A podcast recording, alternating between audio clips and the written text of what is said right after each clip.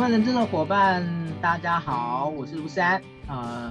今天呢是我们礼拜二，好的下午的四点了，现在了，现在的时间。那可能大家会觉得说，哎，今天下午有一个直播吗？是的，呃，今天下午呢，呃，有一个特别的直播啊。这个特别的直播呢是怎么来的呢？呃，在去年呢，其实我们也曾经办过第一次的，呃，我们称作叫做职缺面对面啊。那这个形态是怎么样呢？就是说，呃，有一家呃可能呃很不错的公司啊，他们想要寻找呢他们想要的人资的人才哈，那所以呢就跟小周末合作，透过小周末的直播呢，把呃这一个好的人才的相关的资讯呢传递给大家，然后呢让大家呢能够在这个过程中能够有机会听听呃不管是从呃这个主管。或者是从呃透过思安呢的一些询问呢，让我们对这个职缺呢有一些更深入的了解。好，这个在去年的十月底的时候，我们有办过一场哦，跟伟创啊这边。那今年呢，在开年的这个这个时候呢，呃，我们呢有再次的跟中珠控股集团呢，然后中珠集团呢合作来做了这样的一个有关于职缺面对面的特别直播。那这一次呢，呃，在中租这边呢，他们其实想要找的呢，是有关于呃，在他们的这个跨国的这个，尤其是东南亚这边的主要的这样的一种人资的主管的的的的这样的一个职缺。好，所以呢，他们呢也下了一个 slogan，这个 slogan 叫做“世界很大，带自己出发”。OK，好，那我们今天呢，呃，在进行的方式上面呢，我先跟大家报告一下哈。我们呢，在待会呢会呃，就是邀请了我们今天的主要的受访者呃，中珠集团的呃吴子龙协理呢来做一个短讲哦，这在那个待会开始之后，然后呢呃接下来的部分的话呢，我们会呃我会跟他互动一下，然后呢接下来我们再会放一个有关那个这个专案的影片啊，中租影片，然后。那个我们呢有特别邀请到目前在啊目前在那个呃这个这个柬埔寨呢担任中租的人资主管的 Kevin 呢来跟大家呢现身说法一下，嗯，然后最后如果还有一些时间的话，那我们就会邀请呢线上的伙伴呢来 Q&A，或者我这边有准备一些问题来请教呃那个子龙协议或者是 Kevin，OK，好，那在今天呢呃我们在那个介介绍子龙协理的时候呢，也顺便跟大家讲一下，就是今天呢，我们中珠这边呢，他们准备了哦一本很棒的书哦，很棒的书。那待会我会请那个子龙协一起来来来来做个说明哦。那这本书呢，他们总共有四本哦，这个是呃中珠呢在呃这些年来里面呢非常重要的一些他们的服务、他们的业务的一些。那些秘诀的这样的一个啊，就是的一个整理，呃，一本很精华的书。好，那那个今天呢，帮我们直播分享到您个人的动态，好，然后在下面呢，大家的看常看那个小众直播应该知道，就是写在下面，写已分享。那我们最后呢，会抽出呃三位的伙伴呢，来赠送他们这本书。好，那我们接下来呢，就请那个呃邀请那个子龙协理来跟大家说明一下，来，子龙协理，谢谢，来。谢谢。OK，您现在在线上了，对。OK，好，我我开一下。呃，现在你有看到我的画面吗？呃，您是说书吗？还是什么之类的？呃，不是我的。你你的个人的的这个影像吗？有，影像有。有，呃，我的那个投影片的档案。投影片的部分，呃，没，呃，目前还没看到。我们投影片的部分目前还没看到。等一下，我开一下。好，那个子龙协理在开的时候呢，我先顺便跟大家讲一下，就是。呃，我跟子龙协理呢，那很多人都知道我跟他非常的好啊，因为我们非常的熟，我们认识呃十几年了哈，然后非常的熟悉，然后呃，子龙协理呢是在我的心中呢是属于那种年轻一辈，哦，当然他会现在会说他现在也不年轻了哈，在年轻一辈里面呢，就是在专业在个人的工作的能力上面呢都非常的突出的一位。哦，一位那个新呃，就是啊人资的精英啊，这个绝对是可以称得上的 OK，好，那那个协理现在已经把他的这个 PPT 呢已经打打开了哈。那我想那个在这个之前呢，什么行使荣协理是简单自我介绍一下，然后呢也可以介绍一下我们今天的证书哦，那个秀一下给大家看，然后来进入我们，然后最后再进入我们今天的这个短讲的部分，好吗？OK，好，呃，谢谢世安，那各位人资小周末的伙伴午安。那我是子龙，我加入中租已经十九年了，所以这是我第一份也是目前唯一的一份工作。那我介绍一下我们中珠，到时候今天的赠品是《中坚实力》这本书。就像刚才世安所说的一样，这本书其实是有四本。那第一本其实是讲中珠，呃，讲等于这四本书等于是可以描述整个台湾中小企业的简史，那也可以说明是中珠的一部成长史。那这本书的第一集是讲中小企业的聚落，那第二集是讲中小企业的转型，那第三本就是我现在手边的这一本。它其实是讲中小企业的国际化，那这一本有获得二零二零年的金书奖，我们第九届亚太 MA 的甄选，最后一关就是要做这本书的，呃，用英文做这本书的课读后心得报告。但是我们今天要赠送的是第四本，那第四本我现在手上没有，是因为它一月十号才出版，所以我们这个礼拜会拿到，所以若有获得第四本的。中租到时候会从公司去寄给这三位获奖者。嗯，好，谢谢呃子龙协理哦。那个不好意思，因为刚才为了让大家可以看到这本书呢，所以我又把那个分享的画面把它关掉哦，所以可能要请您再重新分享一下，好，重新分享一下。OK，好，那嗯，在子龙协理分享的时候呢，嗯。中珠这家公司，我自己呢非常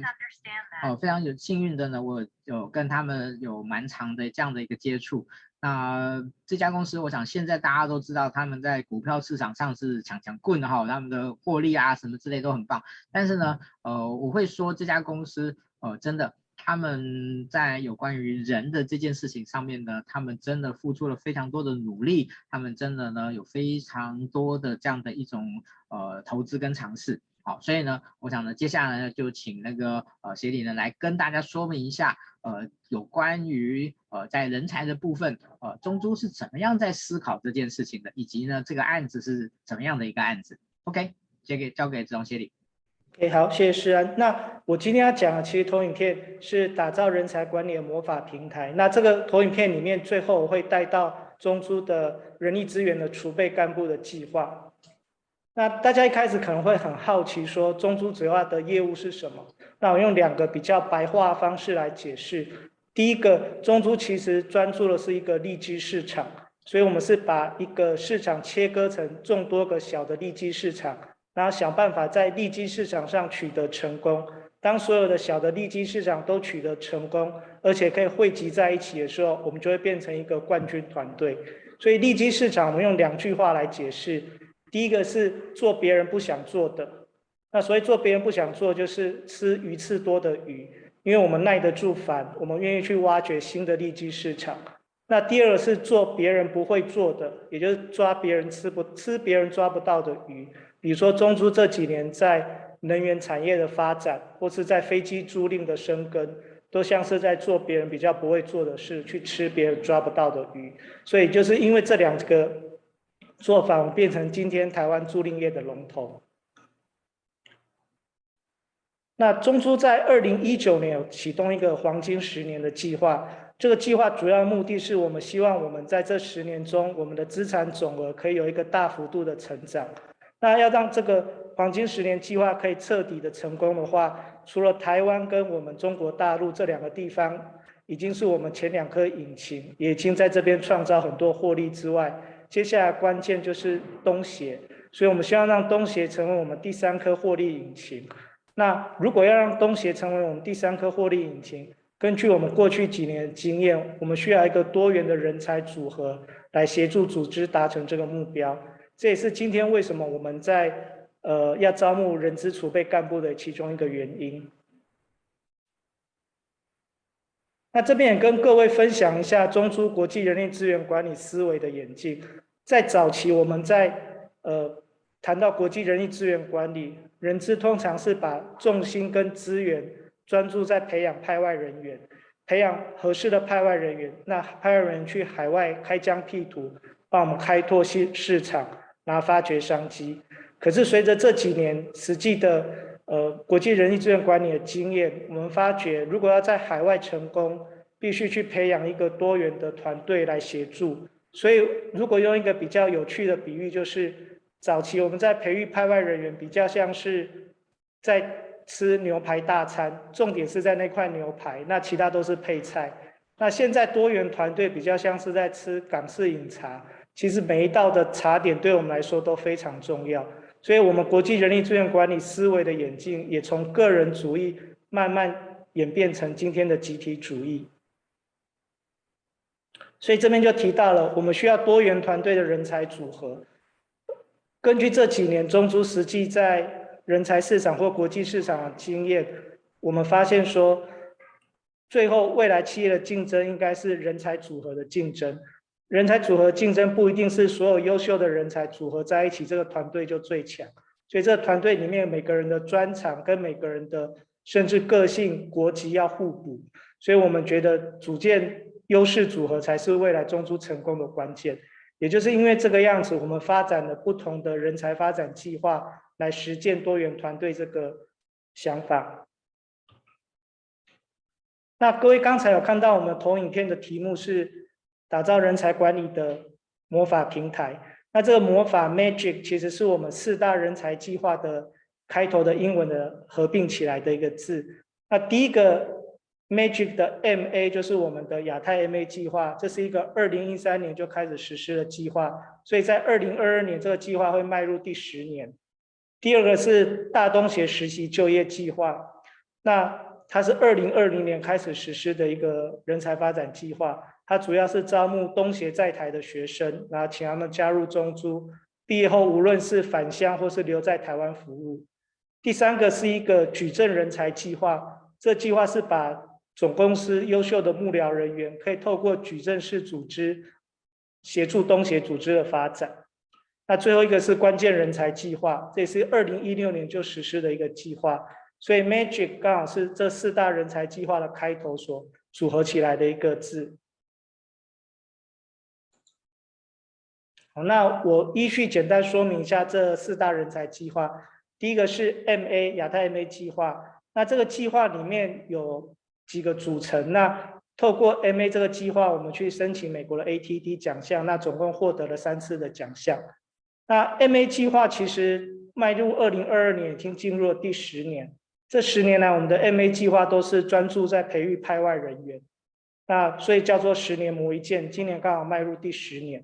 那 MA 计划对中租的重要贡献，第一个是发展出具中租特色的业务型派外 MA。我们知道要培养一个派外人员不容易，那特别是从一个通常是无经验的新鲜人，他进入公司以后中租化，然后学习业务技巧，然后到海外服务，那这是一件不容易的事情。那也因为我们培育的这些业务型的派外 MA，我们可以有。办法去支援中珠在大陆跟东协各据点的人力发展。那目前我们中珠的派外人力中，已经超过百分之十五的人是从亚太 MA 计划培育出来的。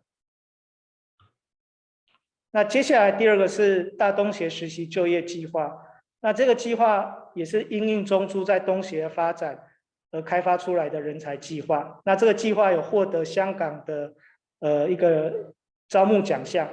那为什么我们会需要大东协实习就业计划？因为我们在东协发展以后，发现三语人才对中租的帮助很大，所以我们就在台湾找一些，呃，在东协在台湾求学的学生，那他们可以透过实习，或是毕业后在台湾工作，或是回他的返乡去实习，或是毕业后返乡去工作，透过不同的组合，把三语人才留在中租的组织中。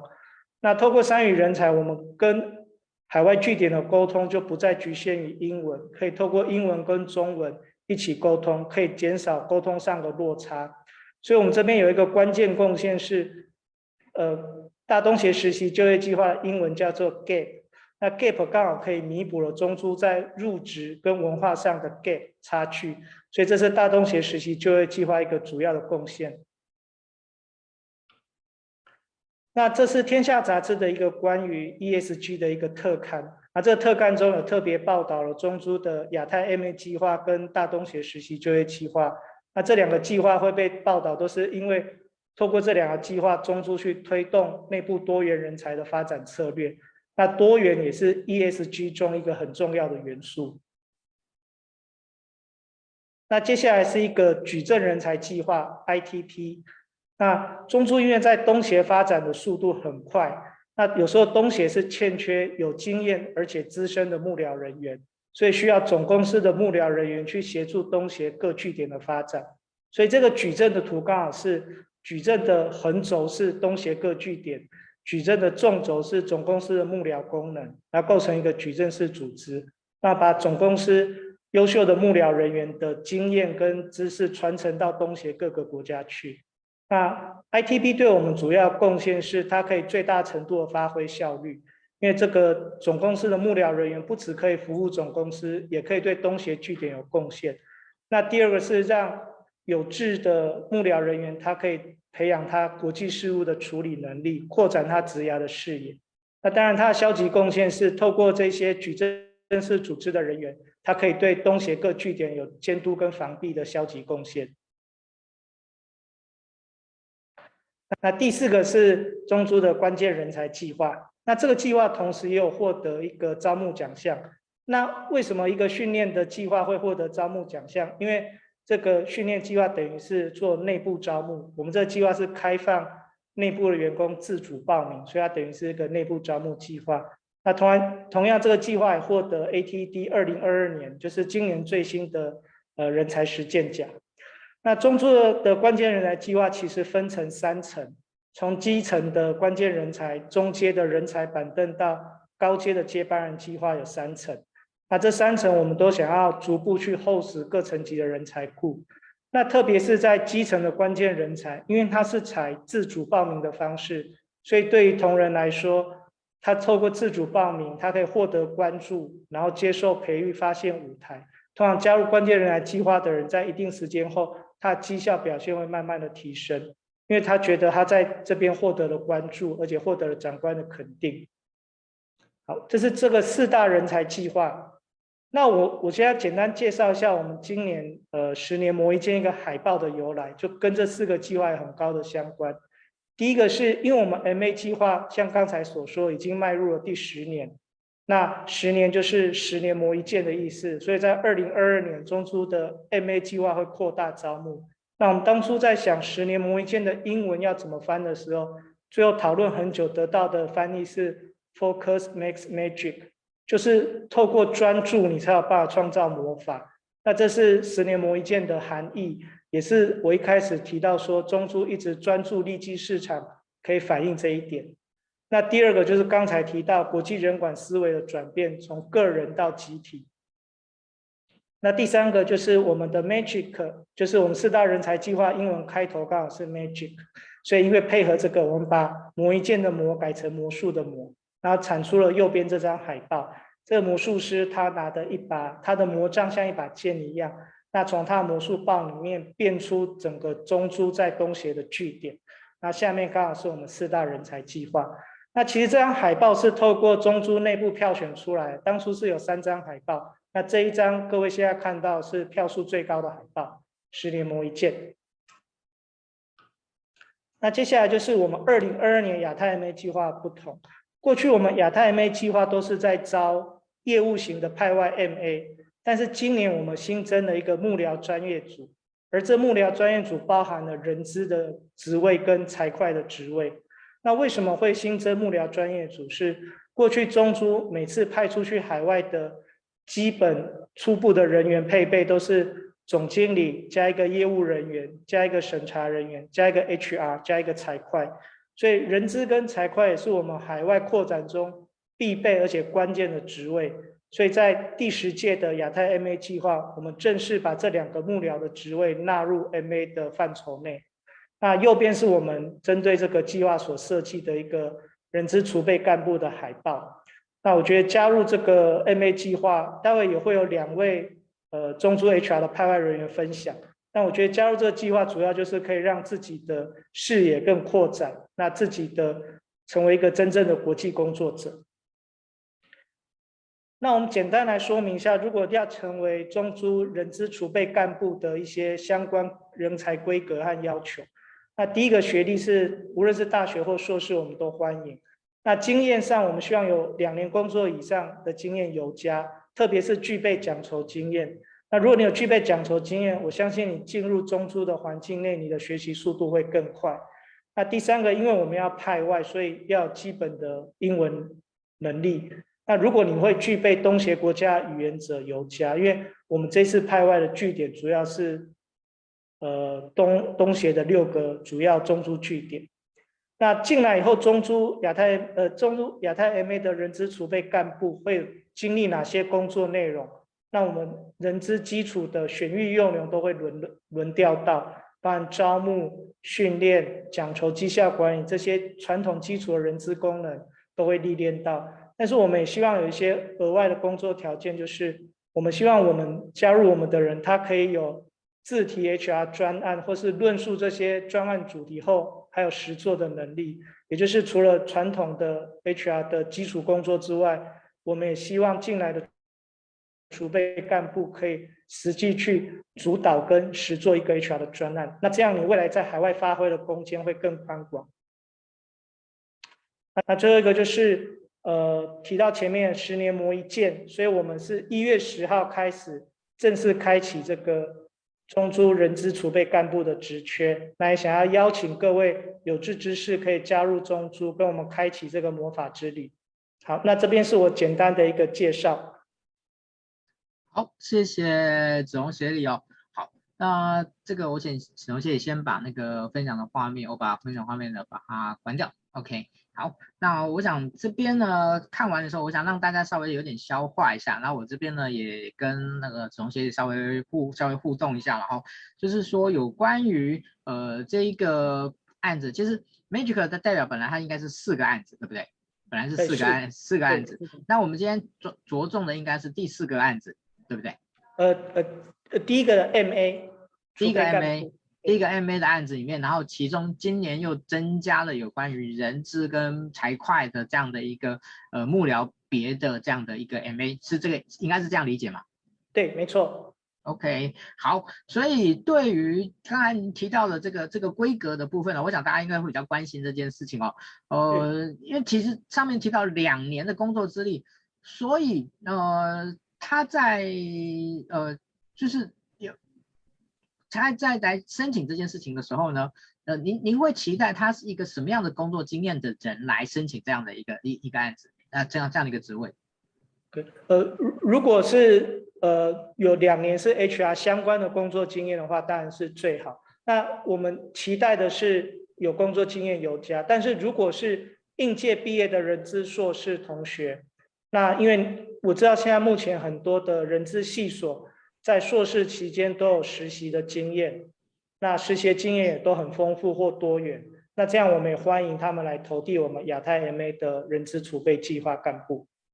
嗯，OK，所以呃，这个案子并不是说期待要有已经非常具有丰富人资经验的人，呃，反而是说可能在人资相关系所毕业。哦，那他愿意来挑战这个工作，或者呢，可能是哦有两年的相关的一个工作经验，尤其是有薪酬经验的的的一个伙的一个人事伙伴，然后呢，你会觉得这是你们希望所所那个邀请的主力啊？是。那待会我们会有两位中珠的 HR 伙伴分享，但因为是透过录影片，一位是到时候会跟诗安互动，他们刚好就是不同类型，一位是工作经验很丰富。啊，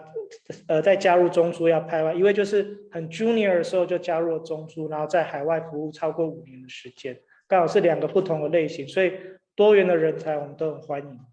嗯，OK，有年龄限制吗？呃，没有。有期待的性别的的的的的期待吗？呃，我我觉得因为现在这是一个派外工作，但是因为你家中珠的派外人员的组合也很多是。那个女性的同仁，所以特别是 HR 工作，所以我觉得性别没有特别的限制。OK，好，那。我想待会我们还有很多机会来跟那个协理互动。好，那接下来就依那个依照我们的安排哦，我们先来播出呢，呃，这个是预录的影片。那是一位呢，呃，就是在呃，应该是今年要被派派往泰国的一位一一位 MA 嘛。好，那我们呢就请我们的工作伙伴呢，把这一位呢，呃，就是这一位 MA 的这个就是录制的影片呢，呃，分享给大家，好，大概三分多钟的时间。好，那请大家来一起观赏一下。Casper，首先先麻烦你做一个简单的自我介绍。Hi Jessie，哦，我叫 Casper。那首先先说一下我学历方面，那我毕业于美国 Golden Gate University，在当时攻读的硕士是人力资源管理。那毕业之后回台担任的工作就是都是人资相关的工作，那主要是在上市柜的公司，产业方面蛮多元的，从零售业到精品品牌端到制造业都有。那是在去年的七月加入中租。目前在中租担任人力资源专案经理。听起来你的 HR 经验很丰富，想要问一下，你当初怎么会选择要来中租任职？OK，老实说，当时心中还蛮犹豫的，主要是因为在当时已经在某一间上市公司担任人资主管，那在工作内容也都算蛮稳定的，与同仁的相处各方面都没有问题。不过我最后会决定加入中租。就是派外这个计划呢，主要是因为能到海外当地担任主管职。这个与台湾最大的不同是，在台湾我所带领的团队全部都是台湾人。那这个对我来说呢，会是一个不同的挑战，因为过去的时候是当当带领的人全部都是当地的国籍的员工。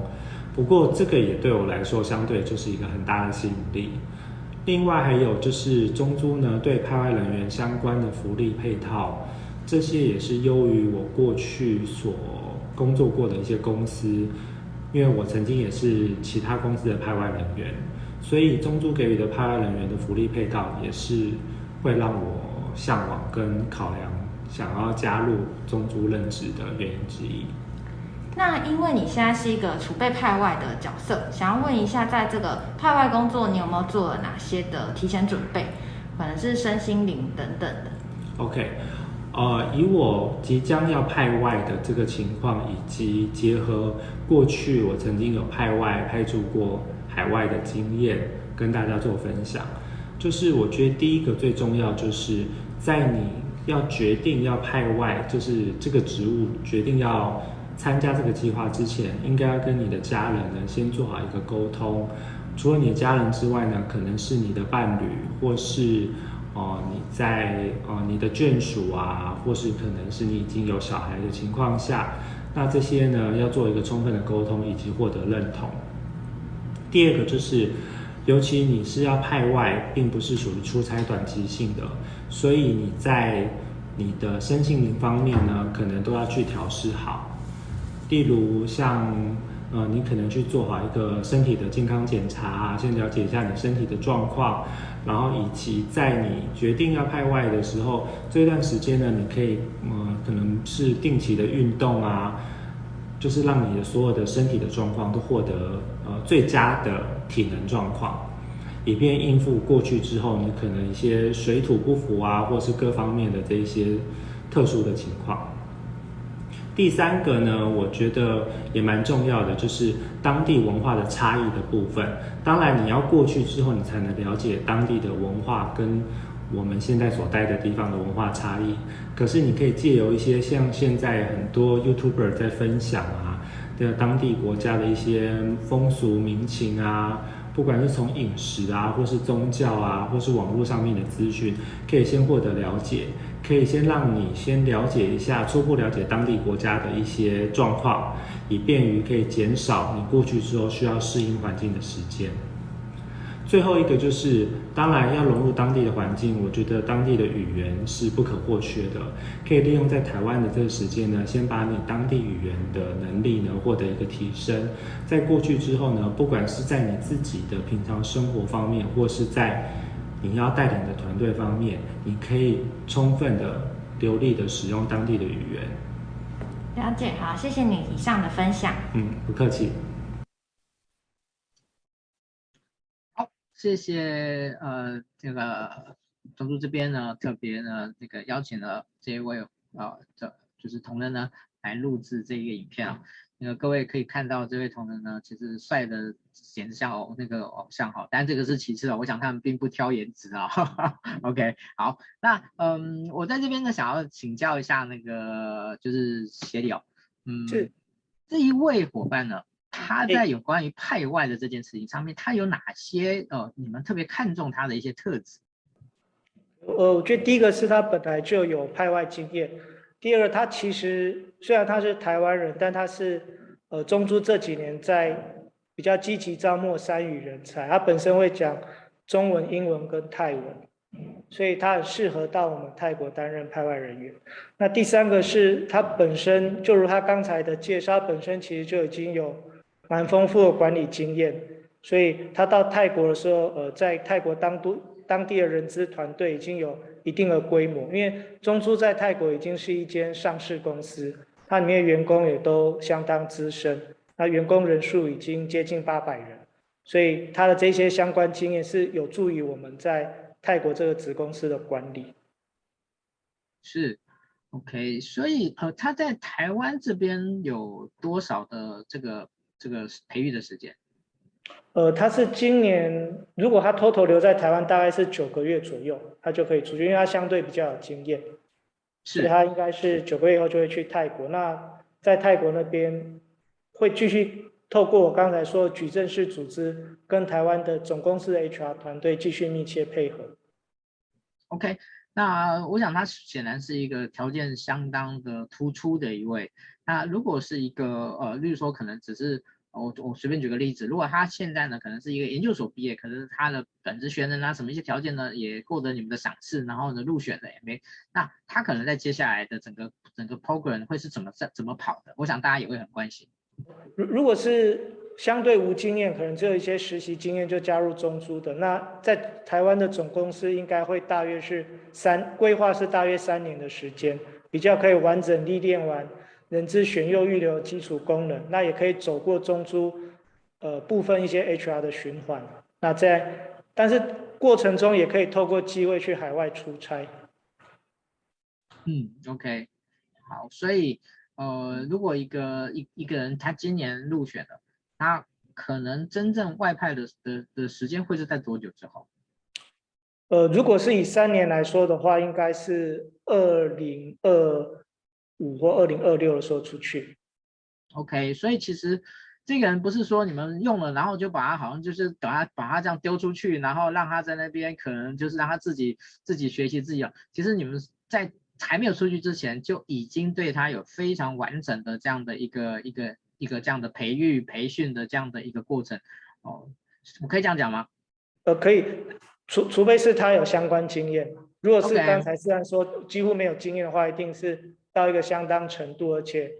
台湾总公司的人资的主管认可，那海外的总经理也跟他有互动过，觉得他能力可以，我们才会把他正式派出去。嗯，OK，好，谢谢呃总协理哦，在这个影片结束以后呢，我们针对呃这一位呃这个主管呢，啊这个外呃未来派外主管呢来做的一些呃补充的这样的一个互动。好，那我想呢，在接下来的部分的话呢，我们就是要请呢。呃，目前在线上啊、目前在呃这个中州柬埔寨呢担任人资主管的，而且呢，我刚才呃协理有特别提到，他其实呢就是在台湾啊、可能就是呃并不是非常的资深的时候呢，就被派过去那边，然后在柬埔寨那边呢有非常好的表现跟历练，然后呢被晋升。哦，然后成为呃当地的一个主管。好，那我们接下来呢就呃来听听啊那个我们的这位 Kevin 啊这位主管呢他自己的一些呃心路历程，他自己的先生的说法。好，Kevin 来跟大家打声招呼。呃，世安呢，石龙协呃大家好，请问我要不要先把我的视讯开启呢，还是关闭？呃，对，请请您把视讯开启，如果可以的话，对。好，OK。好，那我想那个 Kevin 接下来的时间呢，哦，加大概十分钟的时间就交给你了。对，好，呃，那就呃各位好，我叫 Kevin，那我今年是三十一岁，呃，我总共在人资方面的工作年资大概是八年，那这个包括了七年的海外 HR 经验，呃，也就是说我自从毕业之后，我大部分的时间都是在海外担任人人资的角色，所以呃，我觉得我今天的分享是比较比较适合给像是毕业以后想要。呃，到海外工作，然后又是希望呃走人资这一条路的的朋友一些一些感想跟建议。那我觉得，首先我先说一下为什么我想选择国际工作生涯。那我觉得呃主要是分成两个两个原因呐。那第一个是我觉得是个人的追求，呃，我希望体验不同的一个文化，那在不同的工作环境去呃去生活。那另外当然还有较高的报酬。那另外一点就是说，我觉得相较在台湾比较精致的分工，因为其实台湾到现在跟东南亚国家，它其实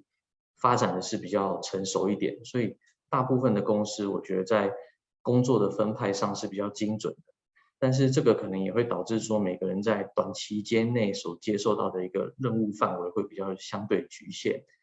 呃，即使是通过轮调的方式去学习，通常也会需要比较呃呃数年的时间去呃去完成所谓的 full function 的体验。那我觉得在在国外的话，因为呃就像我刚刚子龙姐有介绍到的，我们中珠派到国外，通常就是总经理，然后业审，然后人资财务就五个人，所以一般来说，你你到了当地，通常就是需要负担，就要就要承担一个。部门主管的角色，那从从 policy 的制定一直到人员的管理，或者是未来的一个预算或者是计划的规划，呃，全部都要在很短的时间内去去上手。所以我觉得，呃，这两个原因是我觉我我选择海外工作的的，因素。那呃，再来说说我自己就是在海呃海外的一个 HR 工作经验还有建议。呃，我我大概待过了像船产、成衣产业啊，或者是制鞋业。那这边也在台湾经历过高科技产业的一个公司。那再来就是中族。那我觉得呃几个不同的点，呃，在于说传产的部分，我也是在海外。那我觉得传产它是属于比较呃它的管理方式，它也是说有，只是相较于金融业，它可能会没有这么的精致。那当然有一些呃高科技呃比较比较成熟的公司，像宝成可能就就例外，但是大部分的传染其实都都还是在一个呃制度改善跟建立的阶段。像我参加的我我接触到的几个公司，他们的制度可能都还没有到很完善的规划，所以我当初进呃我当初进入的时候，呃我是要负担起。制定 policy 的这个角色，即使我是一个非常新的人，那这个是有缺点有优点。优点就是说，你很早就可以开始学习去怎么在一间公司去制定 policy。那当然那个时候也会有主管去去跟你引导，但是缺点就是说，有可能你你学习的不够扎实。那这个我觉得大家就是可以自己去参考，说你们想进去哪一种产业。那呃，高科技产业相对是比较成熟的，那这个部分我是在台湾经历这个工作，我就先略过了。那在这中租的部分，我觉得中租，呃，相较在传产，我觉得它的优势是，呃，主管他很他很敢让你去去做，可是他在同时间他会让你去，呃，他会给你一些引导，但是他又不会完全的告诉你怎么做。所以变成说，我们必须要逼自己在很短的时间内去，去去掌握一些能力或者是知识，那你才有办法去融入海外这